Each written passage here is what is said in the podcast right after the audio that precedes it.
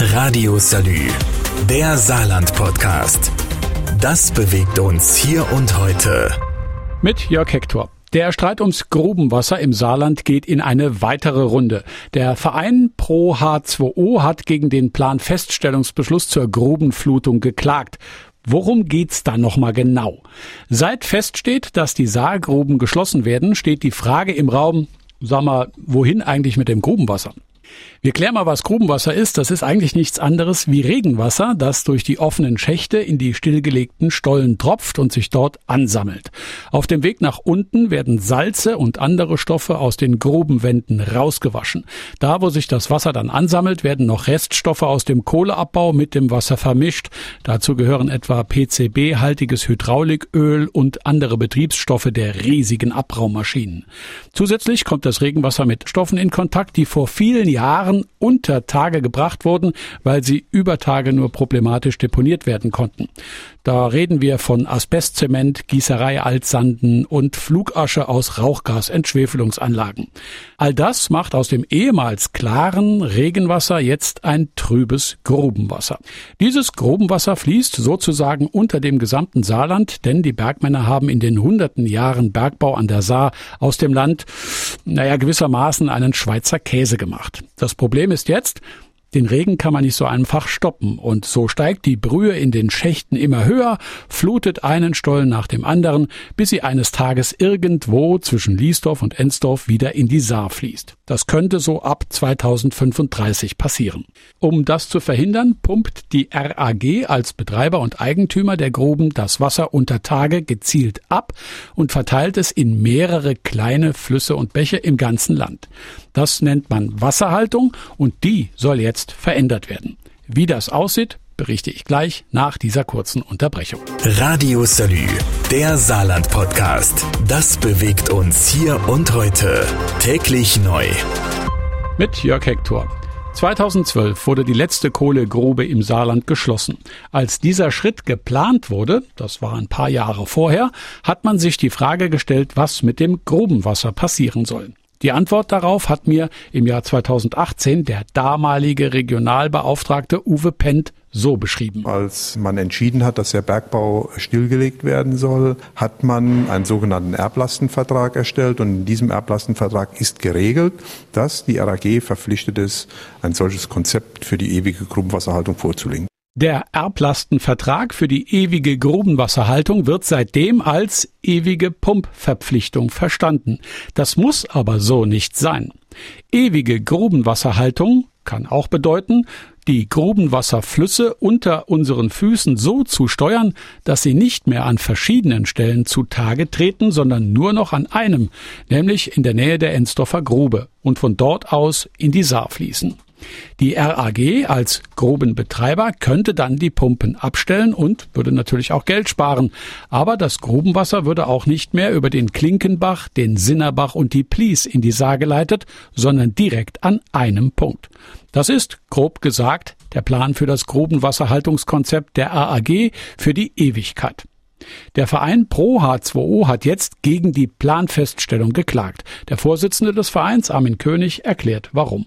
Vorgesehen, dass der erste Schwall, der dann in die Saar eingeleitet wird, wenn plötzlich 19 Millionen Kubikmeter Wasser nicht mehr an mehreren Stellen landen, sondern nur noch in der Saar. Wir haben dort den Effekt, dass zum Beispiel der pH-Wert nach oben geht, dass die Temperatur nach oben geht, dass viel zu viel Eisen im Wasser ist. Das lässt die Wasserrahmenrichtlinie nicht zu. Dort gibt es ein Verschlechterungsverbot. Die Wasserrahmenrichtlinie ist eine Vorschrift, die die Länder dazu verpflichtet, Oberflächengewässer, also Bäche und Flüsse bis 2027 in einen guten Zustand zu bringen, meint, die chemische und ökologische Beschaffenheit des Wassers gut darzustellen. Das geplante ewige Grubenwasserhaltungskonzept wäre nach Meinung des Umweltverbandes Pro H2O, schon vor Inkrafttreten durch die Wasserrahmenrichtlinie verhindert worden. Allerdings befürchtet der Verband, dass wenn die Planfeststellung schon mal genehmigt wurde, das Unternehmen RAG darauf auch bestehen kann. Denn in der Regel gilt der Zeitpunkt einer Unterzeichnung und es gibt ja möglicherweise Bestandsschutz für schon geschlossene Verträge. Und wenn die Grubenwasserpumpen erstmal abgestellt sind, dann könnten weitere Probleme folgen, fürchtet Armin König vom Umweltverband Pro H2O. Wir haben das Thema Wassergärten in Reden. Wenn die Wassergärten Reden äh, trocken fallen, haben wir dort mehrere Gefahren. Das kann zu einer stinkenden Kloake werden, das kann trocken fallen, mit dem Problem, dass dann unter Umständen Erosion, also die Luft weht dann die Schadstoffe aus den Wänden der Mosesgänge in die Allgemeinheit. Das heißt also auch die Gefahr äh, von Atemwegserkrankungen steigt dann. Darüber hinaus ist die Planfeststellung dem Umweltverband schlichtweg zu unkonkret. Etwa was die Reinigung des Grubenwassers angeht, dazu aber gleich mehr nach dieser kurzen Pause. Radio Salü, der Saarland Podcast. Das bewegt uns hier und heute. Täglich neu mit Jörg Hector. Seit 2014 wird die Grubenwasserhaltung im Saarland heftig diskutiert. Es wird darüber gestritten, ob das Grubenwasser ewig, und das meint tatsächlich bis in alle Ewigkeit, gepumpt werden muss oder ob das Grubenwasser ohne Pumpen in die Saar laufen darf, wenn die Stollen voll sind. Gegen letzteres wehrt sich gefühlt das halbe Saarland. An vorderster Stelle mit dabei der Umweltverband Pro H2O. Zur Begründung sagt der Vorsitzende Armin König. Es ist kalkuliert worden im Erblastenvertrag, dass dies abgedeckt ist. Es gibt in der RAG-Stiftung so viele Milliarden, dass man dies auch bis weit ins nächste Jahrhundert hinein machen könnte. Der Topf dort ist durch Aktien und äh, andere Beteiligungen sehr, sehr gut gefüllt und dafür ist er ja auch gedacht. Das heißt, aus den Erträgen dieser Stiftung, die jedes Jahr hohe Erträge abwirft, kann dies alles finanziert werden. Stattdessen macht man aber lieber Industriepolitik. Man beteiligt sich weltweit an anderen Firmen, um dort wieder neue Aktien zu erwerben und neue Profite zu machen. Also im Grunde geht es hier anscheinend nur ums Geld. Das Unternehmen RAG als Betreiber und Eigentümer der Gruben im Saarland begründet das natürlich vollkommen anders, nämlich die geplante Stollenflutung hat auch ökologischen Sinn. Schließlich wird sich die Wasserqualität von Klinkenbach, Sinnerbach und Blies deutlich verbessern, wenn dort kein Grubenwasser mehr eingeleitet wird. Außerdem wird das Grubenwasser beim direkten Übertritt in die Saar gleich sehr viel stärker verdünnt, als wenn es erst über kleinere Bäche sozusagen vorgefiltert wird und dafür dann an drei Stellen in stärkerer Konzentration eingeleitet wird. Und zu guter Letzt heißt es von der AAG, viele Giftstoffe im Grubenwasser sind schwerer als das Wasser selbst, setzen sich also im Bodensatz ab und werden mit dem langsamen und gleichmäßigen Anstieg des Wassers gar nicht erst erfasst und deshalb auch nicht herausgespült. Ein, wenn man so will, natürlicher Filtervorgang. Diesen natürlichen Filtervorgang kann das Unternehmen allerdings noch nicht wirklich nachweisen, denn aktuell wird das Wasser ja an bestimmten Stellen abgepumpt und es ist eben nicht frei von giftigen Rückständen. Reinigungsversuche haben zumindest bis jetzt noch nicht den erwünschten Effekt gezeigt, sagt Armin König. Nein, es wird ja nichts gemacht. Pro H2O hat gefordert, dass gefiltert wird. Es ist groß angekündigt worden, es ist nichts gemacht worden. Die RAG hat sich geweigert, äh, den Wasserbescheid in diesen Fragen Fragen anzuerkennen und den sogar beklagt. Also wir gehen jetzt nicht davon aus, dass sich da etwas tut.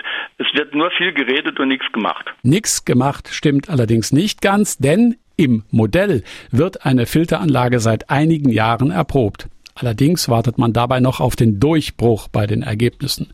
Und selbst dann stellt sich die Frage, wohin mit dem Filtrat, also den Resten, die in den Filtern hängen bleiben. Möglicherweise werden diese Schlemme dann verbrannt oder, falls das nicht ginge, müssten sie deponiert werden. Aktuell ist die Grubenwasserdiskussion im Saarland damit also bestenfalls aufgeschoben. Das erwartet übrigens auch Armin König vom Umweltverband Pro H2O. Uns geht es jetzt so wie den 13 oder 14 Kommunen. Ich glaube, heute ist noch eine Kommune hinzugekommen, äh, die ja insgesamt so 360.000 Einwohner im Saarland repräsentieren. Und vor 2023 wird es meines Erachtens keinen Prozess geben. Das hat das OVG auch schon gesagt. Das heißt also, ich rechne frühestens Ende 2023, eher 2024 2024 mit den ersten Prozessergebnissen und dann steht ja auch noch eine weitere Instanz im Raum. Das Bundesverwaltungsgericht kann dann auch noch angerufen werden. Radio Salü, der Saarland Podcast. Jeden Tag neu, auch auf salü.de und überall, wo es Podcasts gibt.